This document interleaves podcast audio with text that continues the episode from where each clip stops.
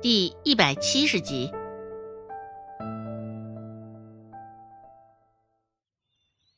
前两天，因为孟婆子折腾着家里的事儿，罗氏一个人又干不完。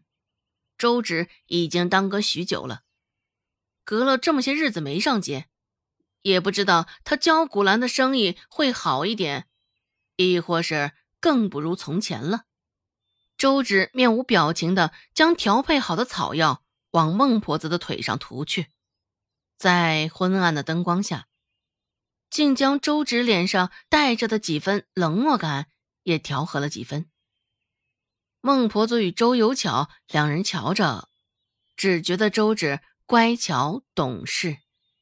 周有巧开口说道：“娘，这二丫头现在竟是能耐极了。”孟婆子斜躺在床榻上，懒懒的应和道：“是啊，与周成那臭丫头比起来，两人简直是一个天一个地。”对于周成上回误压在他腿上的事儿，孟婆子还记在心里，也将这归咎于周成有意为之，没心没肺。周有巧百无聊赖的说道：“ 二丫头既懂医术，还懂得经商，看来啊，日后咱们这周家的门槛啊，得被人踏平了。”现在他困极了，只是碍于孟婆子现在还在换药，他又不能直接躺着。这话，周有巧不说还好，一说，孟婆子整张脸都铁青了起来。一下子，孟婆子脑海中就想到了顾寒生这个名字。原本对周芷的态度还挺好。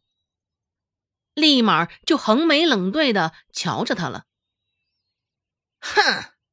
孟婆子冷冷的哼了一声，开口说道：“什么踏平门槛？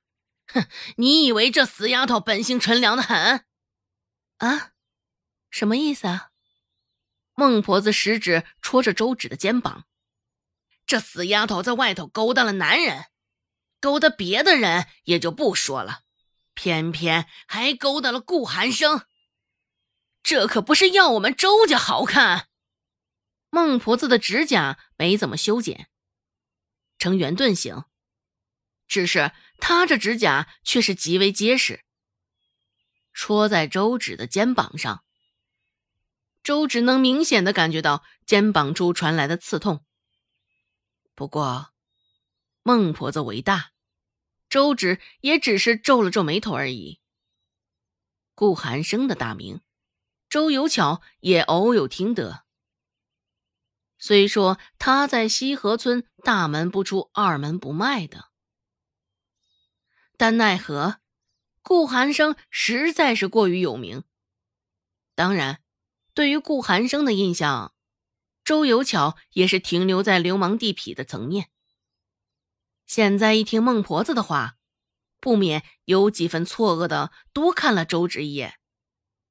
着实没有瞧出来，这般闷声不响的丫头，竟然会有这么大胆的举措，居然还会主动攀附上外头那些泼皮，还真是看不出来呀。朱有巧心里想到，替孟婆子换好了药。周芷又简单交代了两句，便离开了。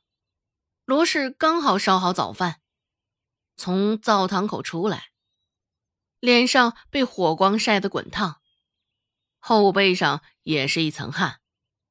瞧见周芷从孟婆子的房间出来，罗氏走上去拉住她，问道：“他们起来了吗？”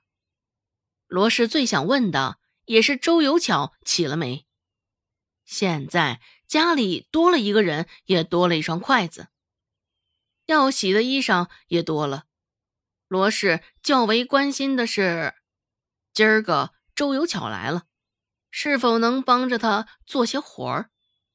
只是周芷摇了摇头，如实回答道：“我替奶换过药后，他们又睡下了。”罗氏无语。紧紧的拧着帕子。罗氏心里愤恨极了。凭什么他怀着身子，还得在这忙里忙外？周有巧就能在床上呼呼大睡。罗氏的胸快速起伏着，紧紧的盯着那扇没有丝毫微光的窗户，恨不得立马冲进去将周有巧揪起来。刘氏不是什么好货色，这周有巧也不是。明里暗里，刘氏、罗氏与周有巧之间一向斗得风生水起。三个女人永远都是想要压制着另外的人。而在这方面，因为宋云飞的关系，周有巧暂时拔得头筹。等到周芷他们用过了早饭后出门，孟婆子与周有巧睡的还是没有任何的动静。最后，周有巧也是被尿给憋醒了，这才不情不愿的从床上爬起来，肚子也是饥肠辘辘。周有巧去厨房转了一圈。这才在锅里瞧见了稀的泛青的粥汤，还有一个馍馍，几根腌制的萝卜干，泛着惨淡的白。看到这儿，周有巧的食欲一下子全无，转身正欲离开，恰巧撞上了洗好衣裳进门的罗氏。罗氏白了他一眼，没有开口，想径直过他。只是被周有巧喊住了。周有巧懒懒的说道：“二嫂，知道的，晓得我们的关系是小姑子跟二嫂。冲着你这张脸，还以为我是跟你夺男人呢。”这周有巧说的话，也真是不堪入耳极了。罗氏甚为不屑：“哼，呸！口无遮拦，真是不知廉耻。”本集播讲完毕，感谢您的收听。感兴趣，别忘了加个关注，我在下集等你哦。